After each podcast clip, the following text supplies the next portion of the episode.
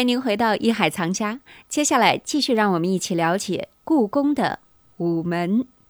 午门建成于明永乐十八年（公元一四二零年），清顺治四年（公元一六四七年）重修，嘉庆六年（公元一八零一年）又修。午门历经六百年变迁，见证了众多历史时刻。接下来，让我们一起了解午门曾经见证过的那些。献福礼，欢迎走入艺海藏家。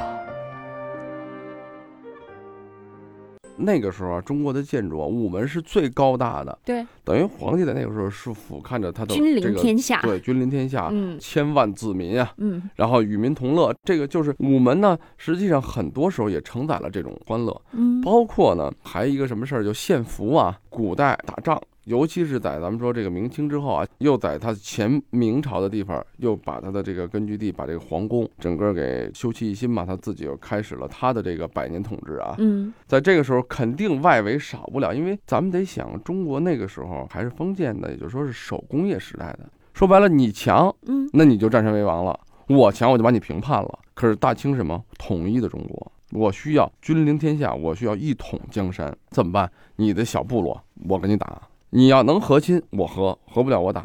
打胜了怎么办？这个献俘礼啊，咱以前就有，古代，但那以前的献俘是很残忍的。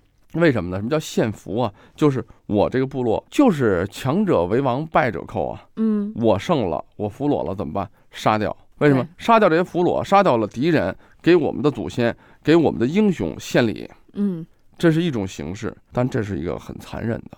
到清朝的时候就已经有了这种意义。这个献俘礼在哪儿？在午门。午门是一个很隆重的时候举行大事的一个地方。嗯，那这个你说我战胜了，尤其康雍乾那时候外患不断啊，经常打仗，进行了很多次献俘礼。但这个献俘礼，包括我们那儿故宫曾经有一个平定金川图啊，都有这种形式的体现。皇帝站在午门上，君临天下，你这个俘虏被我们战胜了。嗯，好，包括他的首领。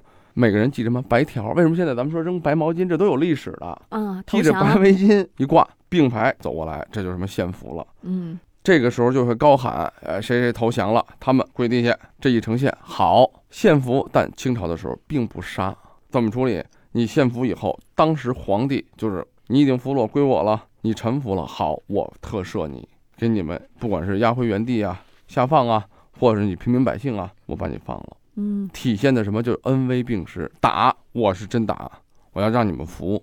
但是你服了，我们是一种什么人道？这个献俘啊，刚才何老师说的特好啊。嗯，一般不杀，就是一个礼仪嘛，形式嘛，表示我们打胜了。皇上，我来向您汇报来了，俘虏我们都给您带来了，把这俘虏献给皇上，您爱杀不杀，由您来定夺。那也有杀的，明朝时候杀，杀谁呢？当时啊，抗倭援朝。倭是当时的日本嘛，就是丰臣秀吉霸占朝鲜，完了呢，要从朝鲜来进一步的来打到中国。很多东南沿海的倭寇其实也都是就日本的当兵的嘛，正经的军人。嗯啊，因为他战争失败了，所以他们就变个法就跑到这边当海盗来了，是吧？但是咱说的是他打朝鲜，当时呢，咱们这个明朝的皇上派兵平乱。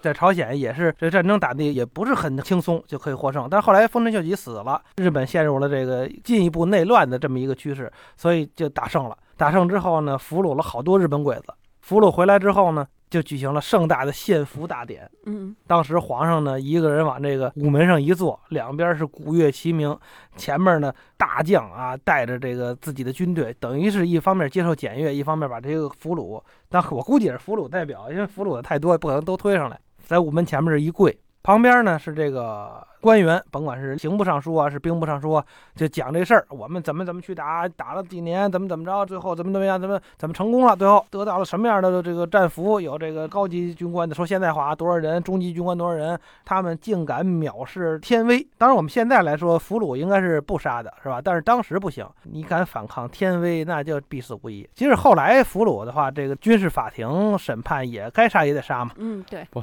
完了，反人类罪。对了，完了，滥杀无辜。皇上这俩字儿拿去，什么叫拿去呢？拿呀，这是一个这个明朝时候的普通话，拿就是捉拿、逮这个意思，去就是走，嗯，逮走。这说现在话就是推走，可以杀了，执行。哎，嗯就这么这么个意思。立即执行。哎，就说这个最后一句大概是什么？这个他们身犯死罪，应该押赴市曹问斩，请皇上定夺。嗯皇上一摆手，拿去，就是逮走，嗯那杀。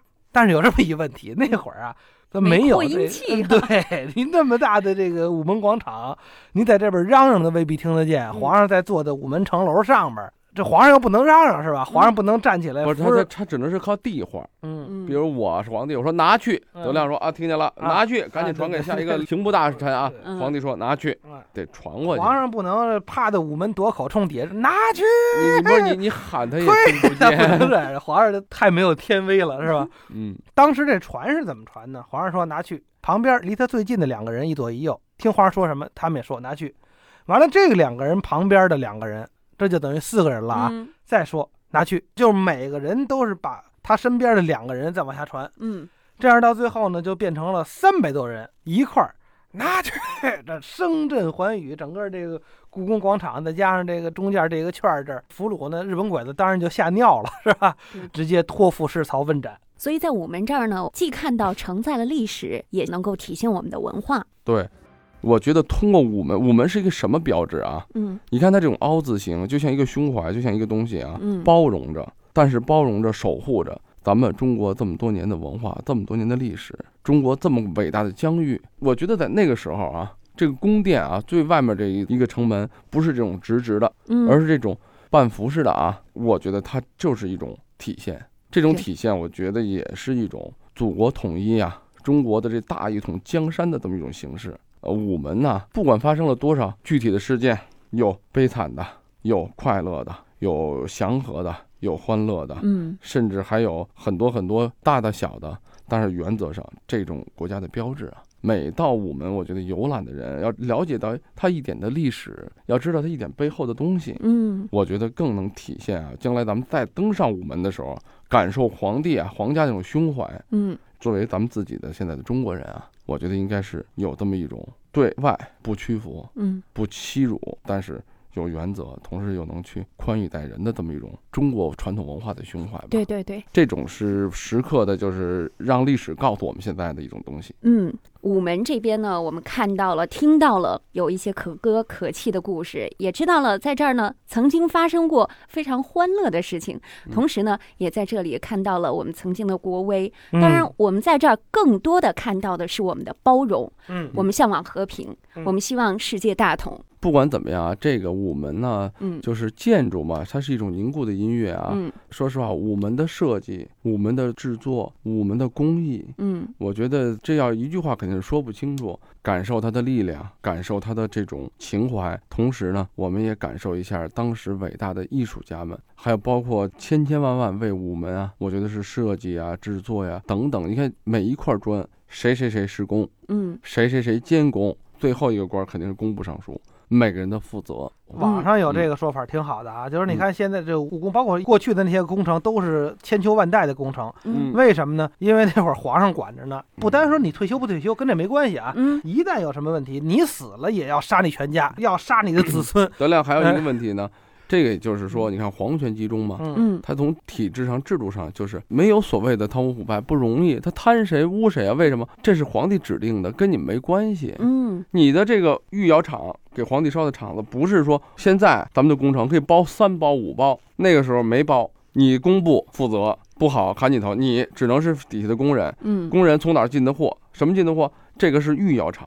你别的窑，您说您哪儿的窑厂给皇帝烧不可能，嗯最好的工艺都集中在皇家，给皇家服务，没有利益的关系，是国库给你银子，你就为皇家做。所以这个当然说了，有它的很多弊端啊，至少就是说浪费啊，就是为了皇帝一个人，他嗯可以说兴建养着最好的工人啊、工匠，很多百姓平民是享受不到的，嗯享受不到皇家这种所谓国家的这种成就的。现在咱们可以这么说，还于民了。